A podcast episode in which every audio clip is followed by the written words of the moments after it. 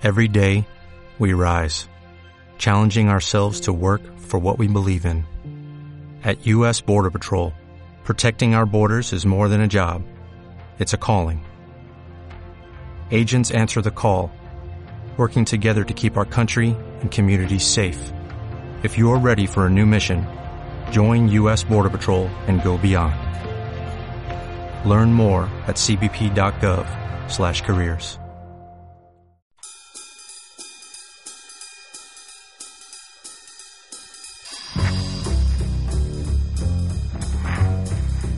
Hola a todos y bienvenidos un día más a este séptimo programa ya de Lo que diga el máster.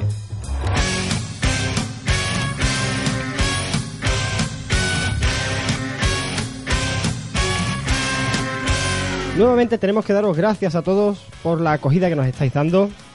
Y bueno, aquí seguimos e intentaremos, por supuesto, intentaremos ser ese, ese rinconcito friki que muchos de vosotros demandáis, hablando de todo esto que, evidentemente está clarísimo, que os interesa. Y además intentaremos informaros de todo lo que vaya ocurriendo. En la sección de juegos de rol, nuestro querido amigo Gurpe vendrá a hablarnos de Era de Acuario, de la editorial Ludotecnia, línea Cliffhanger. En juegos de mesa, nuestro queridísimo amigo Alberto vendrá a hablarnos de Fauna, de Homoludicus. Paco, por supuesto ya un habitual en nuestro programa, vendrá a hablarnos de Diablo, de Asmodee. Hoy tenemos a un nuevo socio que nunca ha participado, pero como ya hemos dicho muchas veces, aquí damos cabida a todos y por supuesto a los socios del dirigible más aún. Y nuestro querido socio Quique va a venir a hablarnos de un juego que se llama Android Runner, que es un living card game que saldrá en breve por Age editado en castellano. Y para terminar, hoy sí tendremos, si no lo digo reviento, volviendo un poco al origen de este programa, cuando empezamos con el piloto, que muchos recordaréis, que se titula Vampiro la Masacrada. Empezamos.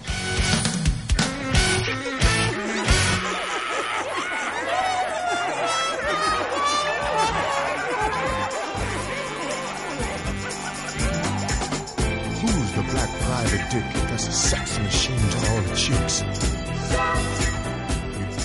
Como ya sabéis, no solo os hablamos de todos los juegos que traemos, sino nos gusta un poco mantenernos, manteneros informados de todo, de todo lo que va ocurriendo.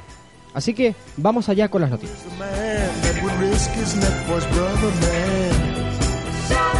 A través de lo que diga el máster y la asociación El Dirigible, vamos a hacer, o estamos haciendo, mejor dicho, un concurso de carnevales donde sorteamos una caja de facción. ¿Vale? Si queréis participar en él, solamente tenéis que entrar en las redes sociales y en Twitter, en este caso, tenéis que hacer retweet del texto promocional. Y en Google Plus o Facebook solamente tenéis que compartir y comentar unas fotos que son bueno, pues la- las promocionales de, de este concurso. Para los ganadores, pues los daremos eh, a través de redes sociales en las próximas semanas. Diremos quién ha ganado este, esta caja de facción. Así que si os interesa, ya sabéis, entrad en redes sociales y comentad.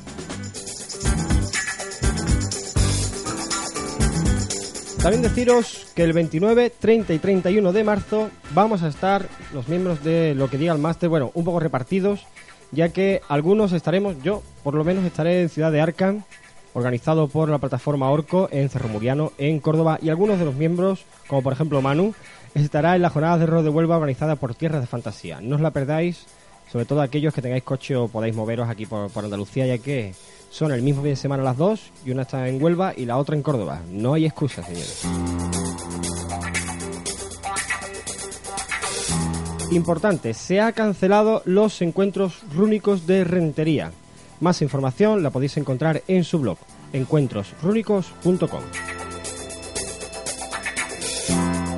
Y por último, deciros que nuestras jornadas, las novenas jornadas de rol y estrategia de Sevilla, están en marcha. Un aplauso, por favor, ahora mismo todo el mundo. Están más en marcha que nunca. Tenemos una página web, jornadas.eldirigible.es. Vais a ver poco, porque por ahora solo tenemos subido un cartel teaser, que lo ha llamado nuestro querido amigo Manu, que es toda una declaración de intenciones y creedme, en breve, en muy muy breve espacio de tiempo os vamos a empezar a informar de todo lo que vamos a hacer. Creednos que van a ser unas jornadas bastante, bastante divertidas y las estamos haciendo no solo con ilusión, sino con ganas de que os gusten intentando llevar todo lo que vosotros queréis, demandáis y deseáis. que en definitiva es para eso, para lo que se hacen las jornadas.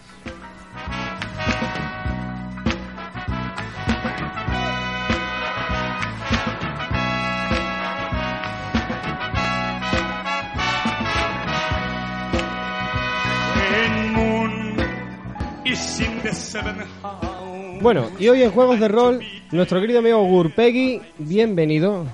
Muy buenas, está bien estar de vuelta, que al último programa no pude asistir. Ya, ya, te echamos de menos, te echamos de menos. Mentiroso. No, claro, tanto. Bueno, no, hombre, claro que sí, siempre, siempre. Bueno, vienes a hablarnos hoy de la línea Cliffhanger, editorial Ludotecnia, Sí. era de Acuario.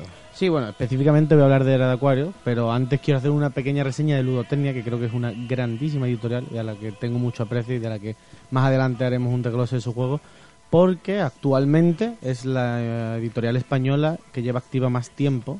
Iniciaron en los 90 su andadura ya en Bilbao y mm, aunque fue prácticamente a la vez que Joke Internacional, por ejemplo, de la que ya hablaremos por- más adelante, sin embargo, estas han tenido parones y cierres permanentes y Ludotecnia ha estado en activo desde el principio.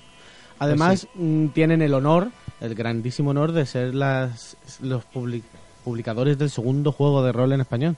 Primero fue Aquelarre, del que hablamos, y ellos publicaron en el 91, creo, Mutantes en la Sombra. Mm, Así Mutantes que- en la sombra. Que decir, estamos hablando Me acuerdo yo de ese juego. Efectivamente, son palabras mayores, una Sí, sí, sí, grandísima editorial con juegos muy interesantes. En- ah, yo voy a destacar personalmente, porque ya hablaré de él, porque me encanta, lo compré el año pasado en la última posada, por fin, Piratas de 1994, un grandísimo juego sobre, cómo no, piratas y demás malandrines del mar, del que ya hablaremos porque me parece fascinante. Totalmente de acuerdo. Pues a ver, cuéntanos. Pues- Háblanos de esta era de Acuario. Efectivamente. Pues Era de Acuario es un título que se engloba en, como tú bien has dicho, la línea de Cliffhanger de Ludotecnia, que son una serie de, de- de libros y de publicaciones, a mi entender, bastante pioneros y una idea magnífica, que son manuales por 3,5 euro- euros. Sí, además que son leuros. Le- 3,5 le- euros. Además, yo, bueno, yo tengo, tenemos aquí en la mano unos cuantos. Y la verdad es que son como.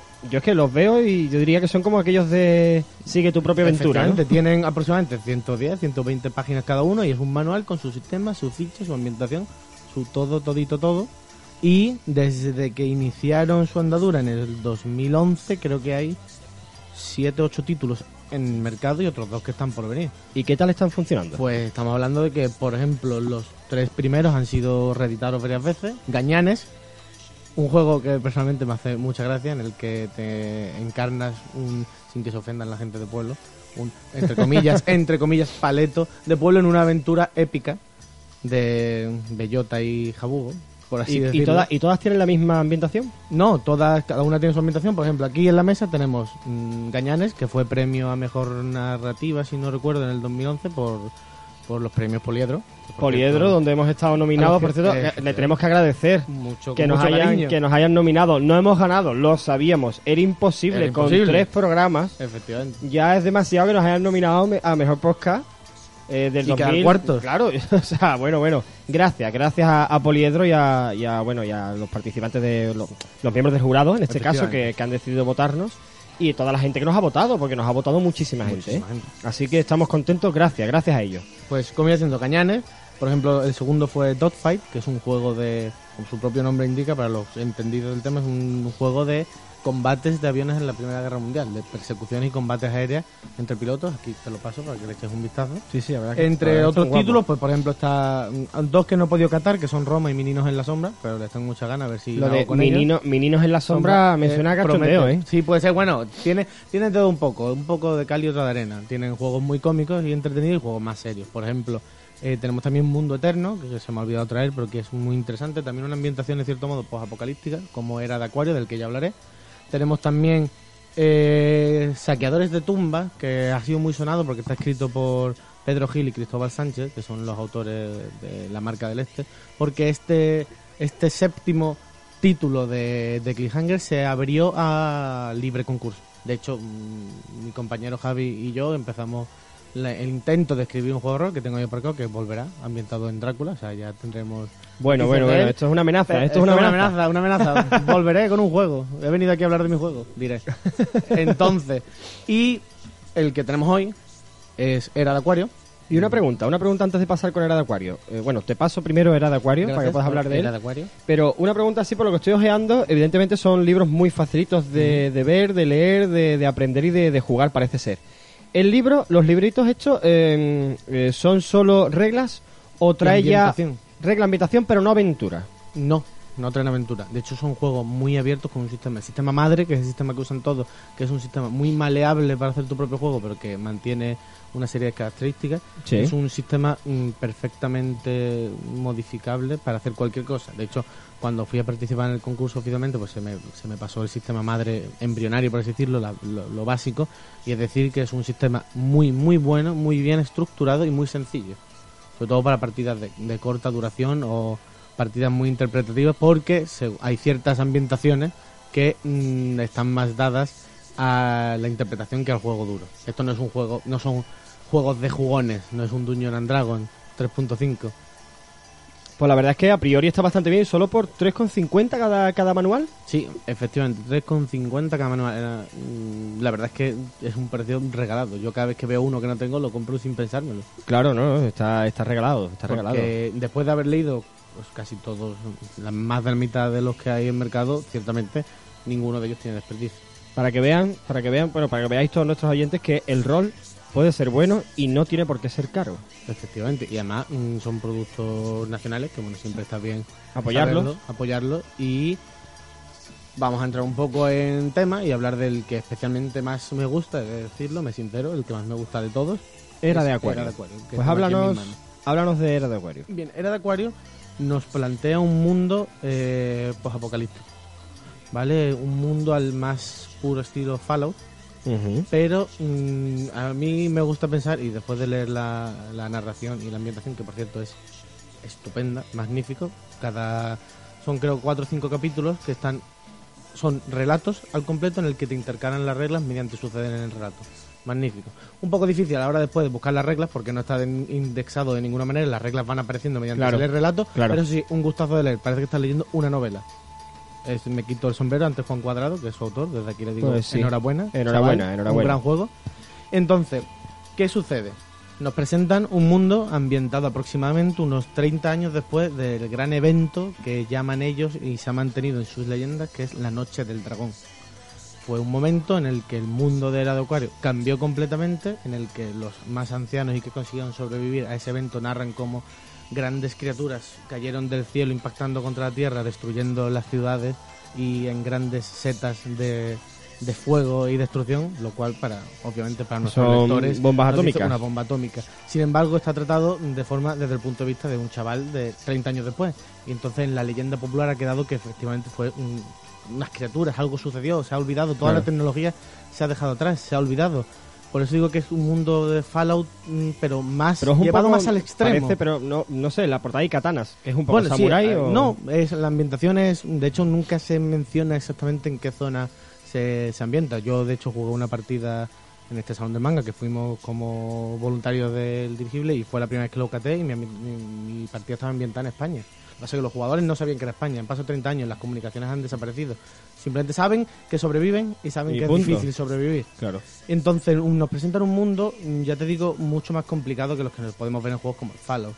Porque, mm, digamos, ha dado un paso más radical. La tecnología no solo se ha olvidado, sino que prácticamente no existe. En esos 30 años que han pasado, después de un invierno nuclear, que para ellos es el gran, la gran noche, el gran invierno, en el que casi todo el mundo ha muerto, la tecnología se ha olvidado. La gente no sabe lo que es un coche, no sabe lo que es un camión, prácticamente. Entonces, ¿qué sucede? ¿Cuál es, por así decirlo, el, movimiento de- del mundo? El agua. El agua es el bien más preciado, bueno, lo es hoy y lo es en este mundo apocalíptico en el que los gobiernos, por ejemplo, se centran alrededor de la gente que tiene agua. O sea, tú eres una persona que por lo que sea debajo de tu casa tienes un acuífero y te reúnes... Y es como tener hoy un pozo de petróleo. Efectivamente, y no solo eso, se han convertido en los lores, de hecho lo llaman los lores y los señores feudales. La gente vive alrededor de los señores que tienen agua y tienen un ejército para defender ese agua. Son pueblos de chabolas alrededor de a lo mejor pues un pozo del se ha construido una fortaleza para proteger el pozo, no a la gente, el agua. El agua. El agua es lo importante. ¿Qué pasa? Esto, mm, dicho así, pues bueno, es un juego más o menos típico, una ambientación post-apocalíptica. Bueno, vale, sí, es, es interesante ya de, por sí. la- el planteamiento, el tratamiento de la tecnología, la unión de la leyenda y, eh, la tecnología. Pero mm, en Era de Acuario mm, se nos plantea que los jugadores no son personas normales. Esa noche del dragón, esa radiación ha hecho que surjan los que se llaman los neohumanos y las neobestias. Es decir, ejemplares de criaturas mutadas o transformadas completamente por la radiación y humanos que han sido modificados por esa radiación. No nos encontramos ante mutantes al estilo X-Men. Es un tratamiento de... Que más que mutación tienen poderes, Claro, evidentemente. efectivamente. Pues esto es un tratamiento muy interesante porque el jugador maneja un errante que se llama, porque obviamente en la sociedad se cierra en banda, no confían en nadie y a esta gente diferente se los rechaza y se unen en grupos y se dedican a viajar de un pueblo a otro haciendo trabajitos, eh, consiguiendo agua, mendigando comida para sobrevivir. Entonces los jugadores son un grupo de errantes, de vagabundos. ¿Qué pasa? Esta gente porque es especial, tienen una, una característica especial, un poder, si lo quieres llamar así, que ya veremos que no es tanto un poder, que les hace tener algo característico. Sin embargo, esa habilidad es una, son dos caras de la misma moneda. Por ejemplo, nuestro personaje perfectamente puede tener una, una habilidad muy útil en este mundo, que es eres inmune a la radiación. Co- Cojonudo. Me puedo meter en las ciudades que fueron bombardeadas y sacar todo. Sí, ese es tu poder. ¿Cuál es la contrapartida? Eres inmune a cualquier tipo de medicamento. O sea, tus heridas se tardan más en sanar porque tu cuerpo rechaza los medicamentos, las toxinas, igual que rechaza la radiación. Sí, claro, que cualquier ventaja trae consigo una desventaja. Efectivamente, aquí radicalmente todo es una de cal y otra de arena, nunca mejor dicho. ¿Eres, eres capaz de respirar bajo el agua? Vale, cojonudo. Sin embargo, consumes el doble de agua al día. En un mundo donde el agua es oro, Claro, claro, no es... la situación se compromete. Bueno, que merece la pena no tener ninguna de esas ventajas porque la desventaja es- Efectivamente, bastante- pero el juego, y ya que vamos a hablar de vampiros, pues el juego da mucho personal horror, como nos gusta mandarlo, ¿no? Los jugadores son gente rechazada por la sociedad, tienen un poder que a lo mejor les hace ser mal vistos por la sociedad porque tengan la piel mm, de color de escamas o de piedras y la gente los rechaza, no les deja entrar en los pueblos, tienen que mendigar trabajo. Es muy interpretativo. Cada vez que hablamos de un juego no solo hablamos de la ambientación, hay que tratar el sistema, que es algo que nos interesa también a todos los roleros. Evidentemente. Es decir, que es un juego muy simple, pero no por ello es malo. De hecho, le, le he cogido mucho cariño y Alberto lo podrá decir que lo ha jugado, que eh, la, sensi- la sencillez que tiene hace que sea muy fácil de jugar, muy ligero y que te metas perfectamente en la piel del personaje. El sistema se basa en cuatro características que mm, ligan, como suele ser habitual, a una serie de habilidades. Las características son fortaleza, agilidad, inteligencia y espíritu. Típicas. Sin embargo, el sistema madre, una de las variaciones que tiene es el adquirir niveles de habilidad. En este juego es esa. Tú tienes una habilidad, por ejemplo, mm, caza, y tienes diferentes niveles de competencia en esa habilidad. Puede ser competente, experto, maestro, leyenda. Son los niveles de habilidad. ¿Qué pasa? Cuando tienes una habilidad a nivel básico, que es lo que tiene todo el mundo, tú tiras un de 10. Digo, pues cazar va con agilidad. Por ejemplo, digo, bueno, sácame 12, tiras un de 10 y sumas tu característica. ¿Que la sacas? Bien, que no, pues has fallado.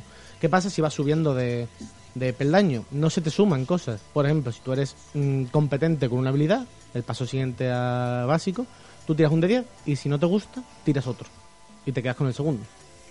O sea, porque a nivel que subes es una, una posible repetición de tu tirada. O no, porque por ejemplo, cuando pasas a ser experto, tiras 2 de 10 y eliges el más alto. Lo cual ya te deja ver, porque a lo mejor tú, siendo competente, tiras, hostia, supero de 1. Es que si supero de 3 hago más daño, pues me la juego y tiro una segunda vez y resulta que fallas. Ah, Pues vale. te o sea, quedas que con ese resultado. Tirar una segunda vez te condena a quedarte. Efectivamente. Puede suceder mediante vas avanzando, por ejemplo, el legendario, si no mal recuerdo, porque creo que tiras 2 de 10 y lo sumas. ¿Sabes? Mucho mejor. Claro, Un claro. 8 y un 8, 16, automáticamente la paso. No, es un que sistema- soy legendario. Efectivamente, es un sistema muy sencillo, con unos puntos de experiencia muy básicos, un sistema de ventajas muy simple, que son las rarezas, que te quitas puntos para subirte habilidad y puedes tener rarezas. Por ejemplo, tener un arma de fuego es lo más raro que existe en el mundo. Mi personaje quiere que empiece con un arma de fuego, bueno, pues vas a tener menos habilidades. ¿Por qué? Porque un arma de fuego que funcione después de 30 años, imagínate, La puedes liar. la puedes liar, aparte de que te van a matar por ella.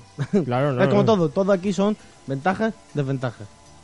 Es un sistema muy simple, es un grandísimo juego. Tiene muy buena mi- pinta, la verdad. En experiencia, ya te narraré la partidita que le narré a Alberto. A ver si es verdad. decir que le di un NPC, como él dice. ¿eh? pero le, le gustó y te la narraré porque además creo que tú, que eres muy también de interpretar, como todos sabemos, Sí, sí. te gustará meterte en el papel. Y Pues sí. bueno, poco más, es decir, de Era de Acuario, os lo recomiendo y que poco a poco espero poder ir haciendo hueco para cada Cliffhanger, que son juegos muy sencillos y muy interesantes. Así que espero que os guste y apoyar una iniciativa muy loable del, de Ludotecnia, que es una gran editorial. Y ya hablaremos de piratas, que me encanta y a ti te va a encantar, que llevas un Totalmente. pañuelo de pirata. hoy. Totalmente, hombre, yo soy, yo soy mucho de pañuelo, todo el mundo lo sabe.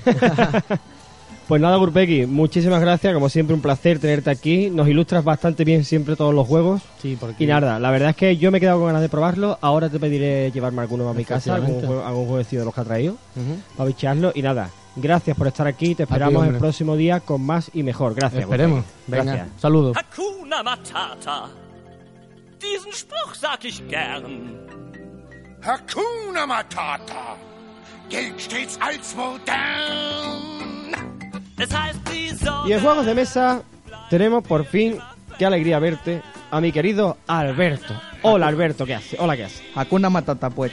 Bueno, Alberto, bueno, antes de que nos hables de, de fauna, que es para lo que has venido, entre otras cosas, pero oye, tú has estado en el Salón del Manga de Jerez, ¿no? Este fin de semana, me parece. ¿no? Sí, además fue la primera vez que he ido a un salón del manga. Tenía curiosidad por ver cómo era eso. No, y cuenta, cuéntame cómo, cómo ha sido la experiencia. Pues la verdad es que no sé cómo no estoy en la cárcel, pero mm, la verdad es que es bastante gracioso. ¿En la cárcel? ¿Qué Hay ha aquí algunos... mm, Los padres no saben a lo que van sus hijas al salón del manga, por Dios.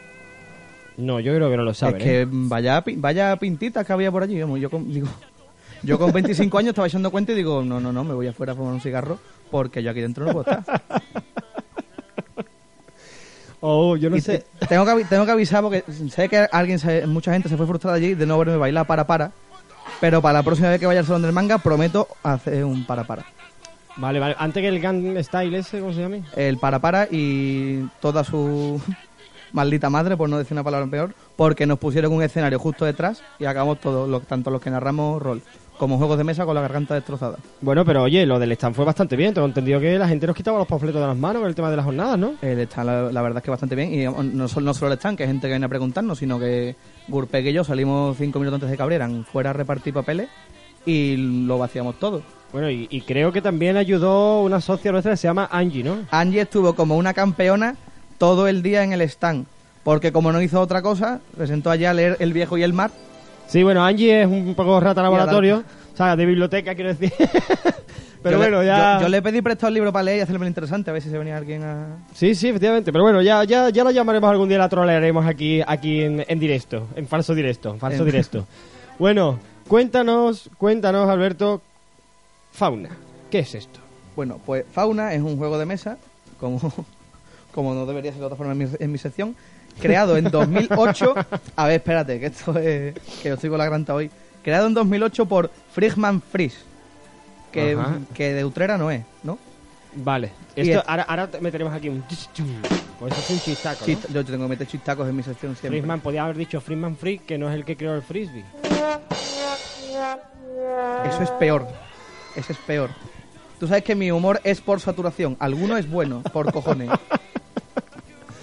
Bueno, a ver, háblanos de, de fauna, es de homolú- o- homolúdic. vaya, Hom- eh, homolúdico. aquí todos los nombres están complicados contigo, y yo no sé por qué. Homolúdicus. Homolúdico. ¿Y de qué va, de qué va fauna? Pues el juego es mm, muy fácil de jugar porque es de adivinar dónde viven los animales y qué tamaño tienen. Eso es el juego.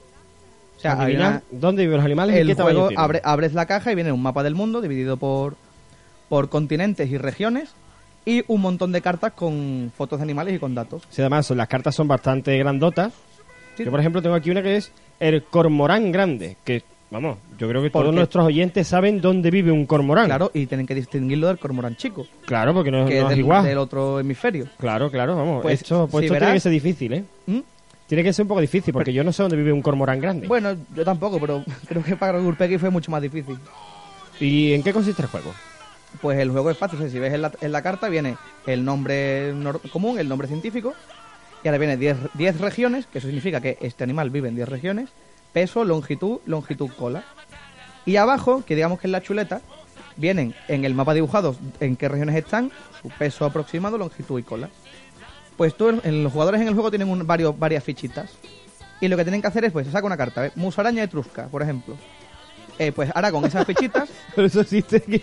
sí, aquí hay animales muy buenos. el- Oh, oh, perdona, pero es que la, por ejemplo, la musaraña de Trusca ha sido brutal. Te voy a hacer una, una- un pequeño test. El manatí de África Occidental eh, vive en cuatro regiones. ¿En cuáles son? No sé, en África vive fijo. Exactamente. Hay algunos más fáciles y otros más difíciles. Claro, bueno, claro. a lo que íbamos. El, cada jugador tiene un número de fichitas que va de 3 a 6 con las que digamos que apuesta. O sea, está el mapa del mundo con las regiones y abajo digamos que unas guías de mm, longitud de un centímetro a 3 metros o 4 metros y peso igual, de desde gramos a kilos. ¿Y Pues- cómo, cómo va ganando uno? Pues tú pones esas fichitas donde tú creas que, por ejemplo, el manatí de África Occidental, pues yo creo que está en Egipto y en el Sinaí. Y que pesa 300 kilos. Pues tú pones tus fichitas, todas las que quieras, hasta el máximo que son 6, donde tú veas que están. Una vez que todos los jugadores han puesto sus fichitas, se desvela la información. y, y ganas- y se ve si se ha acertado o no. Exactamente. Ganas puntos por acertar el, el lugar o por aproximarte.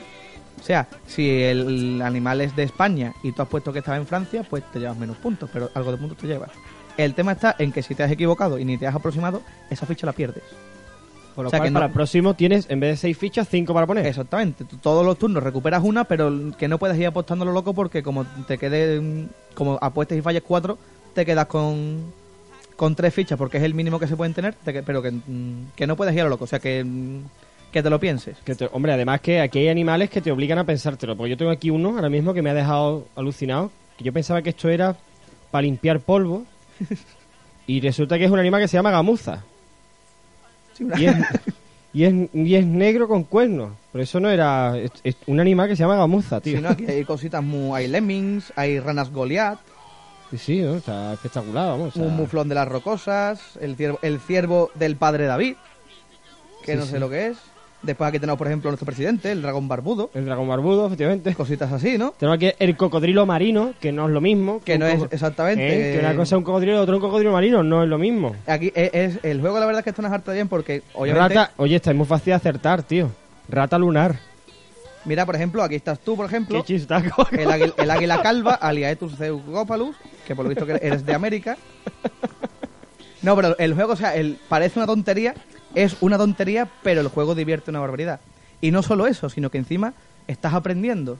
Sobre todo es eso, yo lo veo mucho rollo ese Sí, didáctico, ¿no? Porque aparte de, de, to- de todas las cartas, que tienen un montón, creo que son ciento y pico de cartas y todo eso, te viene un pequeño libro de 72 páginas con un montón de curiosidades de animales. Que quieras o no, es una lectura ligera que, coño, que estás aprendiendo, aparte te, está- te estás divirtiendo. Y el juego es eso, o sea, que no tiene, no tiene más, engancha una barbaridad. El otro día jugué con Gurpegui, jugamos dos partidas. Le di, mm, ¿Ganaste? le di dos, dos ovas. Yo, Sí. yo estoy ahora ganando... Me cuadruplicó en puntos. O sea, yo Pero de bueno. animales cortitos. Yo Bueno, estoy, bueno, yo esto estoy es en racha y que, te- y es que te- en, espectacular. en- en Ca- y en Catán también. Lo que pasa es que, es que nunca estás.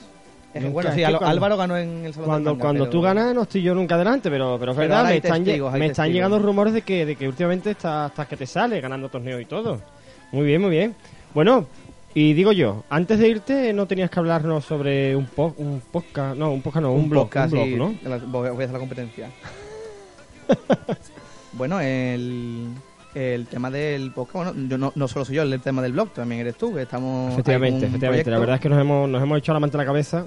Y vamos a hacer un, un blog que es Freak Fiction, freakfiction.blogspot.com que estamos ahí, eh, vamos, lo hemos empezado lo, hemos- lo hemos empezado esta tarde, pero supongo que para cuando el podcast esté... Este esté subido ya habrá en- ya... En las ondas, pues ya tendremos algún otro articulito. Porque no, no significa... Yo hay una cosa que a mí siempre me ha llamado la atención y es que hay mucha gente que tiene no solo programas, radios, sino que hay, hay gente que lleva muchas cosas muchas cosas hacia adelante, ¿no? Y yo creo que muchas veces una vez que uno se mete en esta dinámica, como que le falta, le faltan, le falta tiempo para hacer más cosas. O sea, tú, porque tú lo que quieres es hacer más cosas. Ya que tú y yo tenemos el mismo estilo, más o menos. Exactamente, somos los dos unos gañanazos. Efectivamente. Además que esto, todo fue por eso, porque yo retomé un blog que tenía perdido del- desde el 2010 y tú lo viste y automáticamente un mensaje, oye, hacemos un blog juntos y digo, venga, Bueno, ¿y qué es lo que se pueden encontrar en ese blog? pues se van a poder encontrar de todo, o sea, desde reseñas de, de juegos de rol, de juegos de mesa. Yo, por ejemplo, una sección que quería resu- resucitar en mi, en mi blog, que lo voy a hacer en este, son las gamberradas literarias.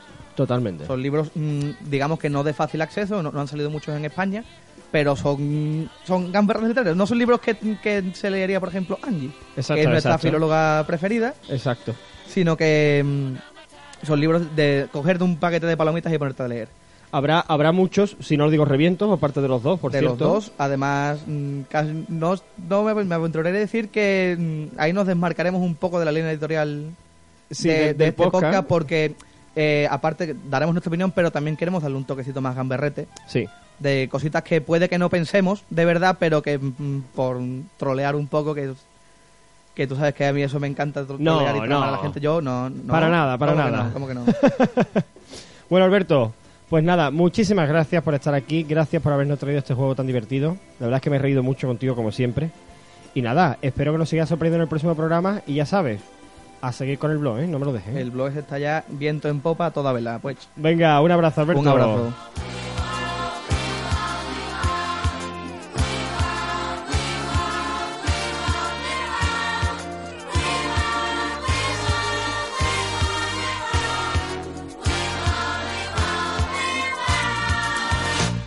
Don Diablo se ha escapado, tú no sabes la que ha armado, ten cuidado, yo lo digo por sí.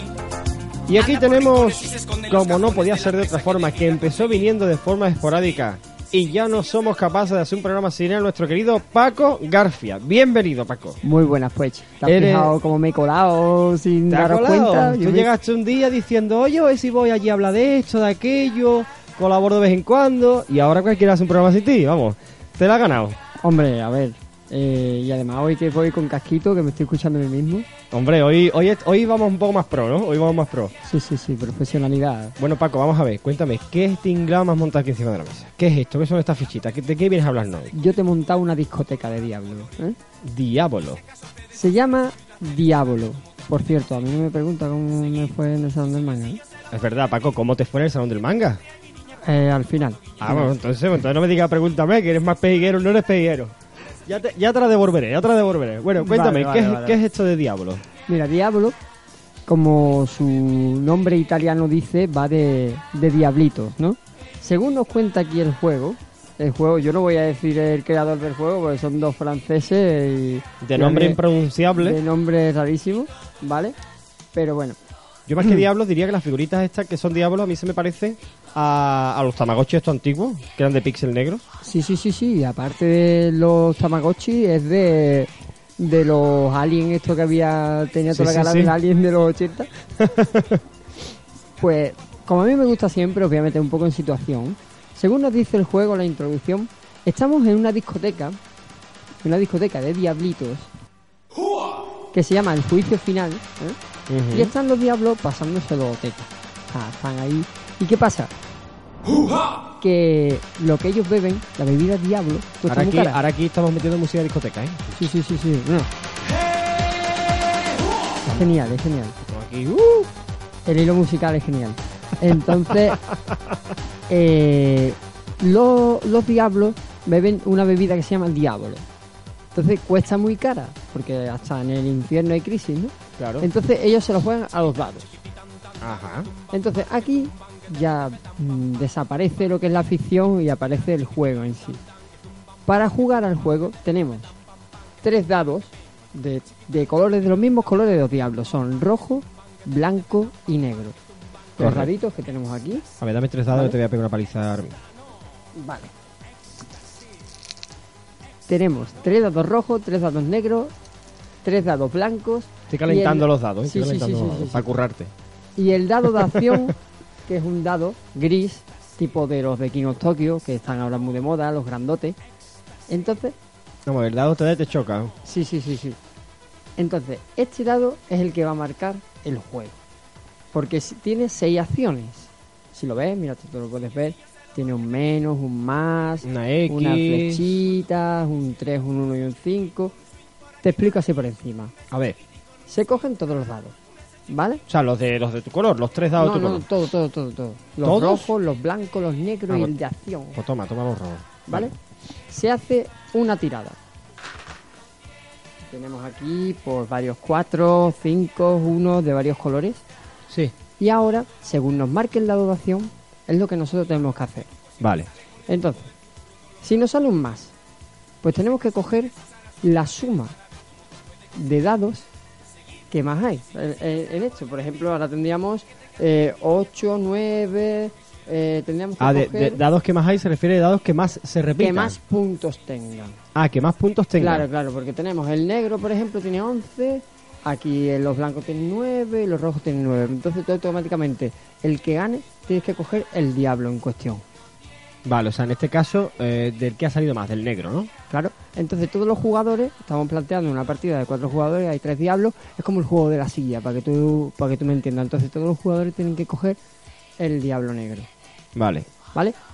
El último que no pille diablo negro tiene que entregar una gemita, que es como una piedrita roja que tenemos una aquí. especie de rubí o algo así. Sí, más o menos digamos que es la colección de almas que tienen los diablos. Correcto. O sea que no suena eso de almas, pero bueno. Sí, ya, ya. Entonces, si hacemos otra tirada, pues por ejemplo sale un menos, por lógica será la suma de dados que menos que menos tenga. En este caso, pues tenemos un empate entre los blancos y los rojos. Y como esta gente de Asmodi son tan, tan listos, pues te crean un, una rotura de empate, que es con ese diablo gris que tienes ahí. El que coja el diablo gris es el que lo triunfa, los demás tienen que pagar un alma. O un token en este caso, yo lo he llamado alma porque me gusta ese nombre, pero bueno. Entonces, hemos dicho el más, hemos dicho el menos, después tenemos el de más diferencias entre dados, que sería entre un 5 y un 1, un 4 y un 1. Es un juego matemático al estilo del Jungle, tienes Sí. que tener agilidad, agilidad de matemáticas en la, en la cabeza y aparte rapidez para coger los diablos. Claro, porque una vez que sale, el primero que hace la cuenta y se da y ves lo que hay es el que trinca, por lo cual si tú no sumas bien o lo haces bien, puedes coger uno que no es y la has cagado.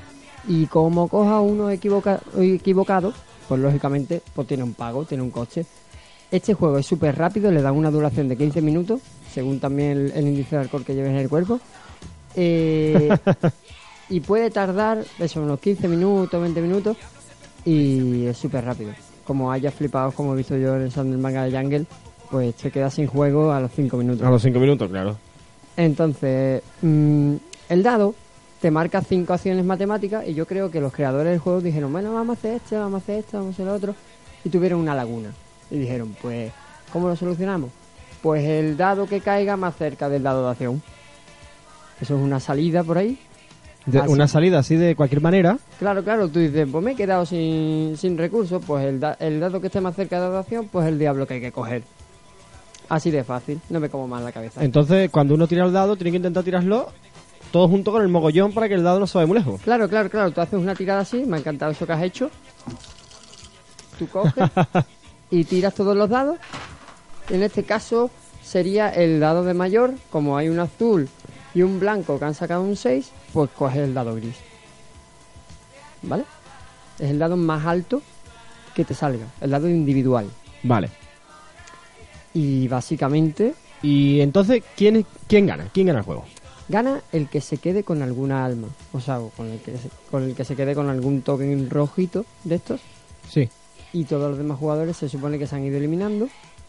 El juego está hecho para de 2 a 6 jugadores, así que imagínate 6 manos metiéndose por en medio del dado. Del Vamos, que se puede convertir esto en un descontrol que muchas veces eh, mucha gente cogerá el que es porque hay uno que va y coge ese y todo el mundo le sigue, no porque sume nada. Claro, claro, claro. Además, en una partida de 6 jugadores, solamente hay 3 diablos.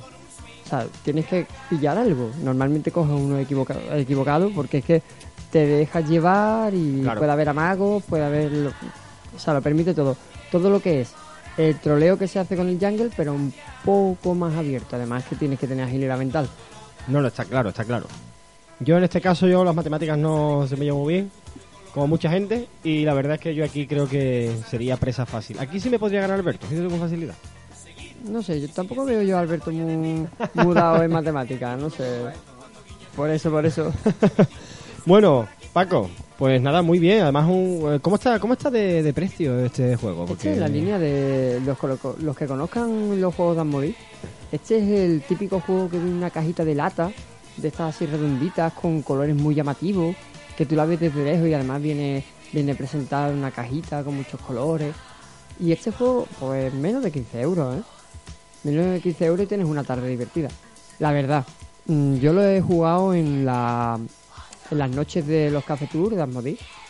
y la gente le gusta dos o tres partidas. O sea, la gente Claro. mm, va buscando este tipo de juegos, yo le intercalo este, mm, va bien, funciona también mucho con, con el modelo de jugadores de, de Jungle, chavales y eso, pero a mí me gusta, yo le daría un 6. A este juego le daría yo un 6. Sí, es un juego aceptable. Sí, sí, sí, sí, está bien, está bien.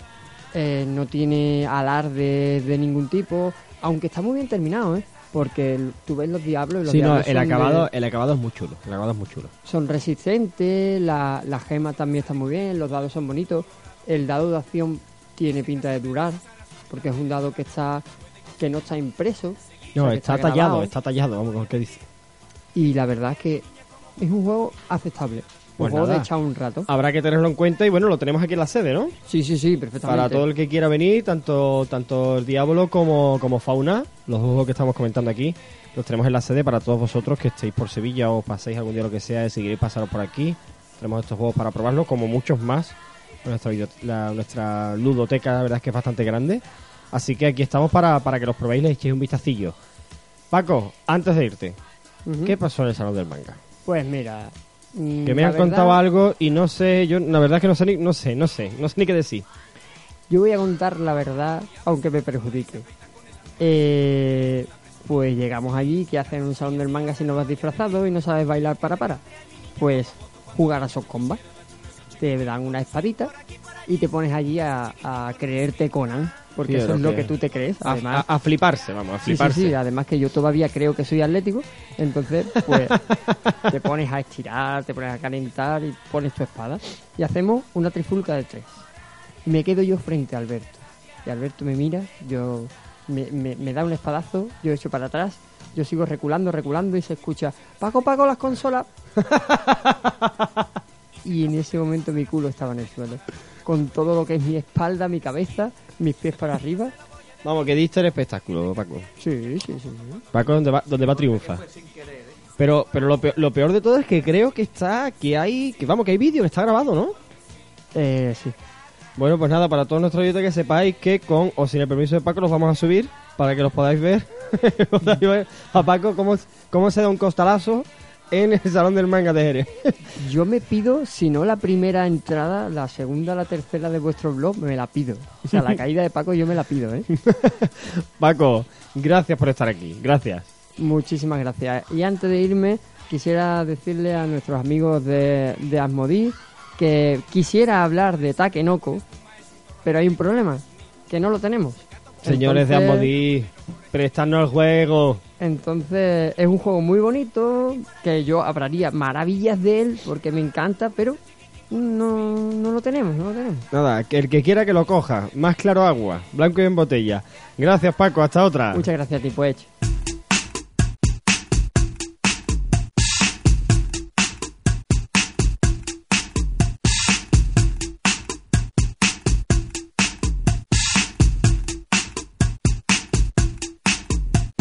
Y hoy tenemos a un invitado en el programa, ya que, bueno, siempre lo hemos dicho, todos los programas lo decimos, que, eh, lo que diga el máster no es solo no es solo el podcast de, la Asociación de, de Rol El Dirigible, sino que aparte queremos que sea una especie de tribuna, donde todo el que quiera, o buenamente pueda, pues venga, venga aquí y, y diga algo, cuente algo, explique algo, estamos abiertos a todos, es más. Muchos de vosotros ya habréis leído alguna que otra invitación a que alguien pues venga aquí a comentar algo. Por lo cual nosotros siempre estamos abiertos a eso. Y en este caso tenemos un socio en el dirigible que se llama Quique, que ha decidido venir para hablarnos de Android Netrunner. Bienvenido, Quique. Muchas gracias. Un placer estar aquí. Guau, más, y, más un para honor, mí. ¿eh? Y un honor. Ah, vamos, vamos. Gracias, gracias, gracias. Igualmente, igualmente. Bueno, tengo entendido que nos vas a hablar de Android Netrunner, que es un living car game que además en breve se va se va a traducir al español y lo va a sacar Age. Yo por lo por las cartas que ha traído he visto tiene una pinta a Blade Runner eh, brutal, un poco cyberpunk. Neuromante. Cuéntanos. Tony Mnemonic, sí. Bueno, pues. Eh, Netrunner es un living car game que ha publicado Fantasy Flight Game.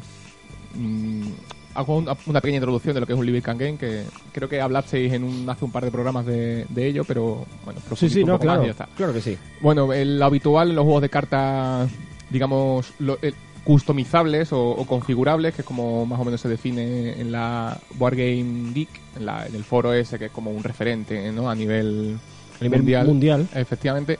Bueno, pues ese tipo de juegos en los que tú tienes pues un pool de recursos, un, un conjunto de recursos y tú eliges unos cuantos de ellos para formar pues lo, con lo que vas a jugar, ¿no? En este caso tienes un conjunto de cartas y, y formas, un- formas mazos para jugar. Bueno, pues esto habitualmente, y, iniciado inicialmente por Magic, ¿no? Creado por Richard Garfield.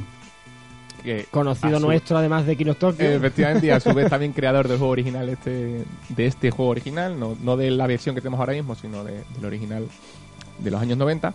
Bueno, pues todo venía en un sobre que tú abrías, sacabas una serie de cartas al azar, con una rareza determinada, y bueno, pues si salían las cartas que te gustaban bien, y si no, pues a comprar más sobres, ¿no? Básicamente. Entonces el Living Card Game pues le da una vuelta de tuerca a, a esto. Lo inventó Fantasy Flight con la llamada de Chulú, con el juego de cartas. Fue el Sí. primer juego que salió en Living Card Game. Sí, pero empezó siendo coleccionable, si no me equivoco. Sí, sí, ese era coleccionable. Eh, mm, también hay una. Bueno, un- una historia en la que cada vez que tú sacas un juego de cartas coleccionables tienes que pagarle a Wizards of the Coast derechos por el hecho de, de ese formato, ¿no? Entonces, entre que ellos que veían que el formato al azar tampoco estaba vendiendo tanto, que se ahorraban derechos y que, bueno, pues podían ver una nueva vía de negocio, sacaron el formato Living Card Game, que es pues paquetes de cartas con todas las cartas que más o menos tenían pensado sacar ese mes. Por ejemplo, 20 cartas distintas en tres copias, 60 cartas en total por cada paquete, por 15 dólares o 15 euros. Y entonces, pues bueno, pues el que, el que es jugador de ese juego y quiere montarse un mazo, pues solamente tiene que comprarse un paquete. Que ya tiene ahí todas las cartas. Eso es. Y entonces, pues bueno, pues ya tiene todo el conjunto de cartas disponibles para esto. Se Eso li- es- se- eh, hombre, a mí me encanta porque se elimina el tema de cartas repetidas. Eso es. De estas cartas solo la tengo yo y como la tengo yo voy a ganaros a todos. Eh, efectivamente, me he gastado mucho dinero en el mercado secundario para, para conseguir cartas. exacto, exacto. Sigue siendo un sacadinero porque cada mes, si sigues 3-4 juegos, pues bueno, pues son 15 euros por cada pack de cartas, pues sí, te gastas el dinero, pero bueno. Te lo mm, gastas y sabes que las tienes todas. Efectivamente. No es como en el otro que te lo gastas y puede ser que no tuvieses una mierda. Y ya veremos, efectivamente, y ya veremos si yo tengo las mismas cartas que tú, tal. Que Claro, en este caso es como muy democrático, ¿no? Sí, sí, sí, exactamente. esto vale el mazo, esto es lo que hemos sacado. Si lo quieres, 15 euros, toma tu mazo y a tomar por saco. A mí Eso me es. encanta el formato Living Card Game, la verdad. Efectivamente, entonces, bueno, pues mm, Netrunner, ma- para, para comprimir un poco, o sea, para ceñirnos un poco al, al tema, eh, saca en tres formatos, ¿no? Saca un core, un, bueno, pues un, un set inicial de que son 130 cartas distintas, en- con, con diferentes copias. Mm, está bien. Sí, o sea, está bien, yo lo compré y, y se pueden hacer mazos, pero bueno, hablaré más adelante de esto, pero simplemente puntualizar que eh, en este caso, en el core, no dan todas las copias de cartas que se podría Su- hacer para... Digamos para que no, son- no es suficiente. Eh, efectivamente, puedes montar mazos, pero no puedes montar mazos competitivos, por así decirlo, para ir a jugar un torneo. Entiendo. Pero bueno, venden cores, venden eh, los paquetes mensuales que se llaman data packs. Como vemos, la, la terminología siempre es muy informática, muy, muy hacker, ¿no? Y luego, pues, cada seis meses saca una expansión que potencia una de las facciones del juego, ¿no? Así es como tienen pensado esta gente, pues bueno, pues vender el, el, el- el Eh, juego. ¿Y cómo está funcionando? Bueno, pues en el momento de su salida, eh, en la BB, en la BBG, esta que hemos hablado, en el foro este, eh, se colocó sexto como mejor juego. Esto ya es una pasada. Eso es. Y el primero como juego customizable. O sea, dice mucho a favor. ¿no? ¿Por qué mm, pasa esto? ¿Por qué un juego que se supone nuevo, aunque ya he comentado que no es nuevo, ¿no? pero eh, tiene de pronto tan- tanto tirón? Este juego lo diseñó Richard Garfield en los años mm, 90 al abrigo de Magic, al abrigo de, de Jihad, al abrigo del resto de, cartas juegos de cartas que había de competencia y tanto la temática que era una temática pues eso cyberpunk que es la que tenemos ahora mismo como la, estética que era se alejaba completamente del resto de cartas de juegos de cartas era una estética oscura una estética sucia una estética urbana posapocalíptica posapocalíptica no pero distópica no Claro. era eh, mm, hacía que, que tuviera mucho tirón Mm, no un tirón de, de vender mucho pero sí de, gener- de generar eh, jugadores muy fieles entonces, eh, bueno, eh, la licencia, esto fue licenciado por la propia Cyberpunk 2020, el propio juego de rol ¿Ah, de sí? Cyberpunk, sí, efectivamente. Era una licencia de Talasorian que la tenía cedida a Wizards of the Coast. Entonces, comercialmente el juego tampoco funcionó. No sé si tampoco a Magic le gustaba tener, bueno, a Wizards of the Coast le gustaba tener eh, una competencia directa de Magic en su propio entorno. El caso es que, bueno, eh, después de dos colecciones se canceló. Año, año creo que 98. Y no se volvió a hablar más de Netrunner. Yo nunca había escuchado Netrunner. Y mira que, que fui jugador de Cyberpunk o Cyberpunk, porque cada uno lo dice de una forma. Eh, fui jugador durante muchísimo tiempo y vamos, Sí. yo en Night City me lo conocía mejor que el, que el salón de mi casa. Pero, pero nunca, nunca había escuchado hablar de este juego, jamás. Pues el- es verdad que en España yo recuerdo que en, en Nostromo se, se vendían algunos mazos, hubo gente que jugó, pero de una manera muy anecdótica, y en, y en Estados Unidos, sí, en la, Gen, en la Gen Con pues se hacían torneos tal, pero en el momento en que paró, eh, dejó a la gente con, con muchas ganas de tener este juego, ¿no? De jugar a este juego, de participar en este juego, y no se, lo, no se le permitió porque aunque hubo iniciativas privadas de comprar la licencia, de gente que se, que se juntó antes de que existiera todo esto del crowdfunding, del Kickstarter, Sí, sí, sí. se juntó, juntó la pasta, venga, te damos el dinero y, y te compramos el juego. Nada, eh, Wizards of the Coast no soltó la licencia hasta que llegó Fantasy Flight y parece ser que sí les dio lo que le querían. le dio lo que pedían, evidentemente, si no, no lo sueltan, eso es como todo. Y entonces por eso esa, esa demanda tan, tan elevada que, que, bueno, que todo el mundo está... Bueno, en la Gen Con que se presentó, que fue que en el año 2011, 2012, el año pasado, la Gen Con del año pasado, se agotaron. La gente compraba, dame 5, Claro, dame 6, claro, dame hombre. 10, dame... El- eh, tenemos aquí varios, varios, bueno, tenemos aquí algunos mazos que has traído, que ahora los comentarás, Sí. y la verdad es que visualmente el diseño es súper atractivo. Sí. Evidentemente tiene un corte eh, cyberpunk brutal, Sí, y además creo que es un buen momento, eh, muy inteligente por parte de, de Age, eh, como todo lo que hace, porque Age en este aspecto es, son, son cerebros que saben que sacándolo ahora van a pegar pelotazo, primero porque, porque la gente lo empieza a demandar, y segundo porque ahora vamos a, vamos a tener a la vuelta, no, tenemos a la vuelta de la esquina el Cyberpunk 2070, me parece que es 2070 o 2060. 77, efectivamente. Muy bien, Gurpegui, gracias, hombre. 2077, efectivamente, que bueno, ya hay trailers por ahí, que es una delicia, que es Cyberpunk, pero claro, ya han visto que el 2020 no va a ser como decían. Ahora, en los 80, en los 80 tú lo veías y tú decías, mira, pues a lo mejor que lo vea, pero bueno, pero ahora evidentemente está claro que 2077, si no más, si no más. Y claro, quizá ahora sea un buen momento para sacar este juego, ¿no? Porque Sí. lo va a petar con toda probabilidad el 2077 y ahora sacan esto. Entonces es una buena forma de enganchar. Sí, de, de hecho yo creo que va a beneficiar más a, a- al Cyberpunk, al, al juego. Va a beneficiar más que salga Netrunner. Bueno, en España seguramente irán de la mano y se, se- se apoyarán uno a otro. Pero yo Sí. creo que el fenómeno Cyberpunk que va a generar esto, aunque Fantasy Flight le intenta sacar con el universo Android, que es un universo aparte, del cual desconozco mucho, si no todo, y bueno, pues lo han, lo han englobado ahí dentro de ese universo porque van a sacar novelas de las que ella también va, va- ha dicho que va a traducir y tal. o sea que claro. Van a sacar un universo ahí bastante bueno compacto que tiene buena pinta, ¿no? Sí, sí, la verdad es que la cosa, la cosa tiene buena pinta. Bueno, y háblanos un poquito de, del juego en sí. O sea, Sí. ¿cómo, cómo funciona, de qué va, qué mazos tenemos, qué hace cada jugador. Sí, mira, el, el- la temática Cyberpunk, como, como ya hemos comentado, y lo, lo chocante de este juego es que son dos tiene dos factores que habitualmente no tenemos en, en los juegos de cartas normales. Que el juego es asimétrico, es decir, hay dos bandos distintos con reglas distintas para jugar y que, bueno, que en el turno de uno y en el del otro se hacen cosas radicalmente distintas. Dependiendo del mazo o personaje, ¿no? Dependien- dependiendo de, de lo que... A ver, eh, cada partida de, de Netrunners se compone de dos partidas, ¿vale? Una en la que tú encarnas a la corporación, los malos, el- la empresa que quiere, bueno, pues sacar adelante sus planes por encima de... a costa de cualquier cosa. Y luego están los runners, los... Bueno, pues lo- los netrunners, los que en en Cyberpunk Cyberpunk. por la matriz, ¿no? O en Sí, Shadowrun sí. también Vamos, había- lo- los hackers, los hackers. eso es, los hackers.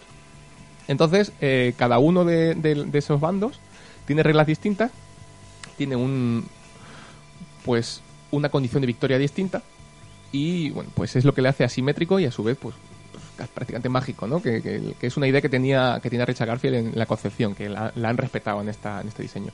Y luego eh, también es otra cosa que habitualmente no se ve en los juegos de cartas y es que es un juego basado en el farol. O sea, para Farao Real a tope. A tope, efectivamente. Por- para ponerte un ejemplo, la, la corporación juega con todas las cartas que pone en juego boca abajo. Entonces, según la sitúa, puedes suponer lo que ha instalado la corporación o no. Pero hasta que la corporación no ponga sus créditos ahí, le dé la vuelta a la carta y te la muestre, no sabes lo que es. Entonces, pues se basa mucho en, en- en- en farolear, y era la idea que tenía Richard Garfield en- inicialmente. que han sabido coger también muy bien el espíritu. Y en este caso, que son cartas de personajes a las que hay que derrotar o...? Sí, te, te explico la mecánica. Ma- eh, ahora mismo existen dos condiciones de, de victoria para la corporación y una condición de victoria para el hacker, ¿no? Para el bando del hacker. Entonces, cuando juegas con la corporación, eh, tienes que conseguir puntuar tus agendas. Las, eh, no sé cómo lo traducirán en español. Viene a ser como las agendas de- empresariales, ¿no? Como la- los objetivos a medio plazo, a largo plazo de una empresa, ¿no? Entonces, pues con ciertas mecánicas del juego, tú vas avanzando agendas, vas mejorando Sí, consi- digamos- o consiguiendo objetivos. eso, efectivamente, vas pues bueno, con diferen- diferentes acciones, vas mejorando agendas, que es una carta, que como puedes ver aquí, que es una agenda que tiene ti- necesitas esos puntos de ahí arriba Así, efectivamente. y, ne- efectivamente. y- y te proporciona esos tres puntos de abajo que aparecen ahí a la, a la izquierda. Joder, el diseño es chulísimo, ¿eh? Sí, entonces, eh, cuando consigues siete puntos de esos, has ganado la partida. ¿Vale? Entonces, eh, a su vez, esos son los objetivos también del runner. El runner tiene que ir atacando eh, mediante incursiones en la red de, de- de servidores de la empresa, porque además se llaman así, es una red de servidores. Hay tres servidores centrales y infinitos servidores remotos que va creando según va instalando cartas el- la corporación, ¿no? Es todo, o sea, está todo muy, muy mimetizado en el Sí, sí, totalmente. en, el, en el conce- los conceptos cyberpunk o los conceptos, digamos, de, de seguridad informática, ¿no? Entonces, bueno, pues eh, mediante ataques, el runner tiene que ir, mm, como las cartas están boca abajo, tanto en la mano como en el mazo, como en las cartas que se instalan en, en los servidores remotos, como está boca abajo, él tiene que ir sorteando los firewall, las protecciones, que le llaman hielo, como en, en Neuromante. Neuromante, las protecciones que se iba saltando Case, eran, le llamaba hielo, Mm. Sí, sí, ¿no? sí. Entonces, pues, el runner utiliza rompehielos para romper esos hielos, que son a su vez de una, de una categoría, o sea, son hielos Codegate o, o- o puertas de datos, o hielos Sentry de, de, pues, sistemas de vigilancia, o barriers, ¿no? Aquí tengo uno, por ejemplo, que es un Codegate. Bueno, este la verdad es que no es muy, no es muy esto, voy a enseñar otro que sea un poco más... Bueno, pues mira, por ejemplo aquí, muro de estática. ¿Vale? Es o sea, la típica niebla estática de la televisión cuando no tiene emisión, ¿no? Sí, sí. Pues, pues eso es lo que se encontraría el runner y bueno, que esa creo que es, esa creo que es de tipo barrier, de tipo barrera. Sí, es como, Y- claro, es como son, son, son eh, cortafuegos que les vas poniendo al, hacker para que no pueda entrar en tu sistema. a, a tu sistema. Y aquí, por ejemplo, tenemos un programa que utiliza el hacker para romper mm, eh, para romper hielos barrier, de barrera. La aurora, Que eso es, que es como una especie de gusano cibernético que, que que entra ahí partiéndolo todo. Entonces, el, lo- la mecánica del juego es que cada, cada bando tiene dos. mm, tiene eh, cuatro acciones, ¿vale? La primera acción del- de la corporación siempre es robar y luego, pues tiene una libertad, de- pero cuatro acciones solamente. Y el runner, perdón, eso es, sí, tienen cuatro acciones los dos bandos. El corporación, la primera es robar, por lo tanto, te quedarían tres. Sí. Y el runner tiene cuatro para hacer libertad de lo que quiera, ¿no? Entonces hay una serie de posibilidades en esas, en esas acciones. Y entonces estás limitado a esas cuatro acciones. Eso es lo que hace que, que, por ejemplo, otros juegos que, como Magic, que se basa en tener ventaja de cartas, si robas mucho, pues tienes muchas posibilidades. Aquí no. Aquí no hay cartas que te proporcionen por ahora acciones extra. Y con esas cuatro acciones tienes que averiguártelas para o bien defenderte del runner o bien atacar al runner. Y, O sea, a- atacar a la corporación. y siempre, siempre, eh, es decir, eh, digamos que, que eh, aquí tú te tienes que descantar por eh, corporación o, o, o Netrunner. No, tienes que jugar las dos. En un torneo, que se dura cada partida dura 65 minutos, tú encarnas a los dos bandos. eh, pero en la misma partida, ¿no? En la misma partida. ¿Y cómo es posible? Si, si tú... Porque cuando ganas uno, pues tú sacas tu mazo. Tú, por ejemplo, se sortea, inicias la, la partida, se sortea, a mí me toca corporación y a ti te toca runner. Sí. Entonces, eh, tú juegas esa partida. Cuando se acaba esa partida, se determina cuántas agendas ha ano- ha anotado, quién ha ganado, quién ha perdido, se puntúa de una manera. Y ahora, pues cada uno saca su mazo de corporación, en mi caso, que juega con el, con el Con el runner, runner y tú y yo con el runner. con el runner que juega con la corporación. Y nos pegamos otra vez. Ah, o sea, o sea que no vale con un enfrentamiento solo, tenemos no, que no, hacerlo no, dos veces. tienes que hacerlo dos ¿Y veces. si hay empate? Y si hay empate, bueno, pues hay un sistema de puntuación que está en las Floor Rules, en, la- en las reglas de, que, pone, la que pone la compañía para, para organizar torneos. Pero claro, eso es hablando de torneos. Si yo quisiera echar una partida contigo, Sí, por fuerza, uno de los dos tendría que ser corporación y otro runner. No existe la posibilidad de que los dos seamos dos corporaciones que se enfrentan Nada. o dos hackers que se efectivamente, por eso el juego es asimétrico. Correcto. Y de hecho, pues, de, hecho estás deseando, cuando mientras estás jugando corporación, mm, jugarle al otro el, el mazo del runner que te has montado porque Claro, sabes claro. que su corporación es una basura y, Sí, y sí, vas a hundirle y vas a robarle todas las agendas enseguida. O sea, eh, Pues tiene, tiene buena pinta, tiene buena pinta. ¿Y sabemos cuándo, cuándo va a salir en español? Porque claro, en inglés es fácil más o menos de conseguir, ¿no? A través de sí, internet, bueno, a través de internet no vamos a hacerle una publicidad No, no, claro. una tienda masiva No, no. que todos conocemos, Que todos conocemos, efectivamente.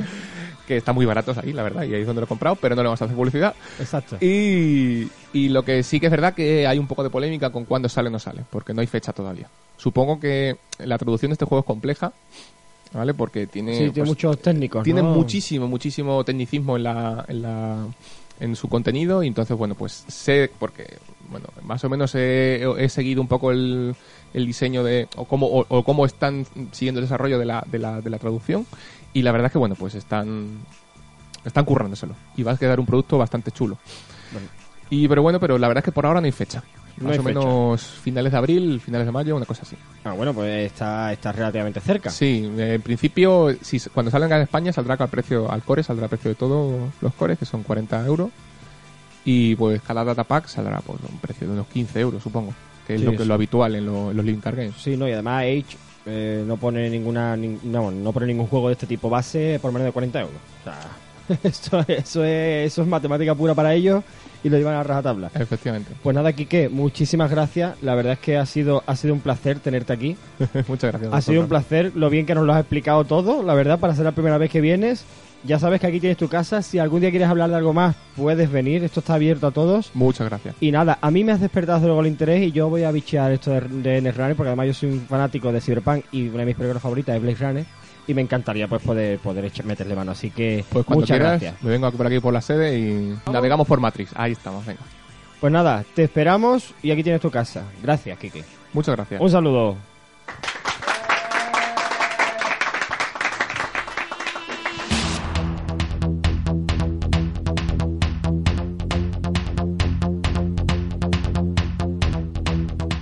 Y hoy, en la sección de Si no lo digo reviento, retomamos un poco ese, ese alma, ese espíritu que tuvimos en el episodio piloto, cuando hablamos de aquellos maravillosos años friki.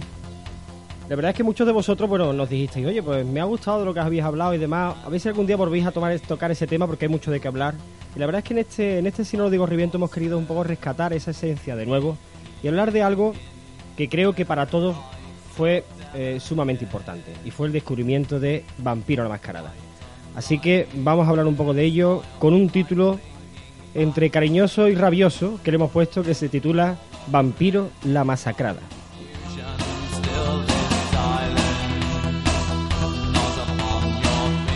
¿Quién no ha deseado nunca ser un vampiro? ¿Quién no lo ha soñado alguna vez? Quizá eso fue lo que pensaron los miembros de la factoría de ideas a la hora de lanzar Vampiro la Mascarada. Vampiro. Un juego que salvó el rol quizá de una muerte segura y anunciada que estaba a la vuelta de la esquina en los 90. Muchos se acordarán.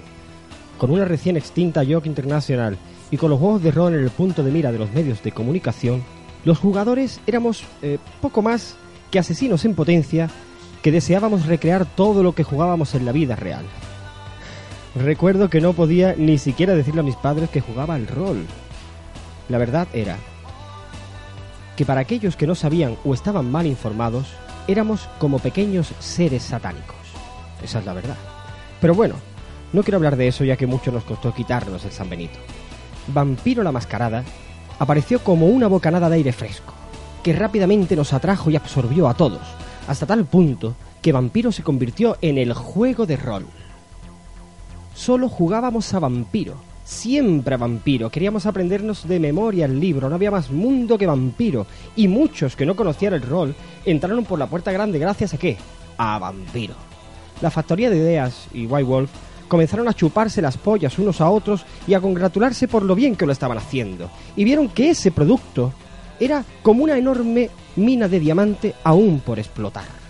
Aún quedaba mucho por hacer, pensaron. Madre mía, que si lo pensaron. Y así fue como comenzó el principio del que pudo ser un nuevo fin para los juegos de rol. Porque es de eso de lo que va todo. Estos señores pensaron que el libro básico no era suficiente. Así que comenzaron a sacar eh, manuales a punta pala. Que si el del jugador, que si el de cada clan, que si el de cada ciudad, que si el de cada adoquín de que había en cada calle, vampiro, vampiro, vampiro, vampiro. Para jugar a vampiro había que quedar con alguien que tuviese coche, para poder llevarse todos los libros y dirigir la partida. Era una pasada. Crearon la necesidad y la sensación de que si te faltaba algún libro, alguna información de algún clan o alguna mierda, ya no se podía jugar a vampiro. Te quedabas atrás. Y eso provocaba una fiebre consumista o fotocopiadora, en los casos de los chavales menos pudientes, como yo, para hacerse con todos los libros que creíamos necesarios a toda costa. Sí, sí, es cierto, Vampiro salvó el rol, pero lo salvó cuando empezó. A los pocos años, dirigir vampiros requería de empollarse demasiados libros, ya no era un disfrute, era una tediosa tarea de recabar información y no olvidar nada. Había jugadores que tenían más libros que los máster y hacían de una partida algo imposible de jugar por las contradicciones de unos a otros, ya me entendéis.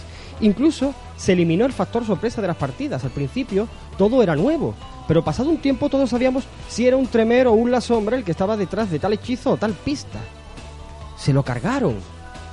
Y llegaros a este punto, señores. La factoría, viendo que la mina era más grande de lo que habían imaginado y soñado en toda su vida, pensaron en hacerlo aún todo más grande. Vamos a reventar el mercado. Saquemos hombre lobo, mago, Right. Mundo de tinieblas se convirtió en un circo donde podía salir Goku como antediluviano y encajaba de puta madre. Yo recuerdo que jugando dejé de emocionarme porque todo el mundo era algo. Yo verdaderamente creía que Sevilla, en mi caso, de día tenía que estar vacía, porque todo el mundo era sobrenatural. Y claro, lo de vampiros se clonó a hombre lobo, mago, etcétera, por lo cual al final todos terminamos aborreciendo lo que comenzamos amando. Y cualquier intento por reflotar esta franquicia pasó con más pena que gloria por unos jugadores que lo siento. Ya no queríamos ser vampiros. La agonía de hacer dinero a toda costa estuvo a punto de destruir un sector. Pero los frikis, como los viejos rockeros, nunca mueren. No quisiera terminar esto sin mencionar lo maravilloso que era jugar a vampiro en vivo si a los narradores no se le iba la olla, claro.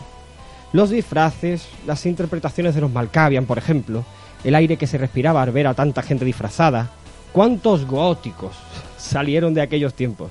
Eso era muy guay, la verdad, para mí lo era. Y pese a todo, creo que todos estamos agradecidos a Vampiro por lo mucho que nos dio y lo grande que entre todos lo hicimos, porque fuimos nosotros. Pero no importa, fue un fin de ciclo. Ahora les toca a otros decidir si reventar la banca y sacarnos todo el dinero que puedan o hacer grande un sector que sin duda alguna está repleto de jugadores que desean ser mimados y tenidos en cuenta. Ojalá y hayan aprendido de los errores de otros. Eso, eso solo el tiempo lo dirá.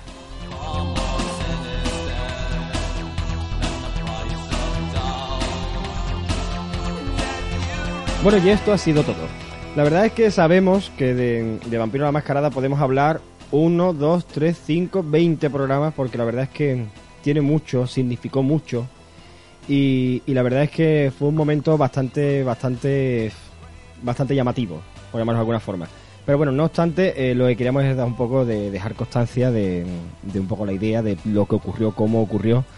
Y como ya os dije en el primer programa, esto no se abandonará, seguiremos hablando de esto en el futuro porque la verdad es que todo lo que ocurrió en el pasado es lo que está marcando lo que está ocurriendo ahora. Y la verdad es que es bueno muchas veces refrescarlo y dar un poco la opinión de qué pasó y cómo pasó.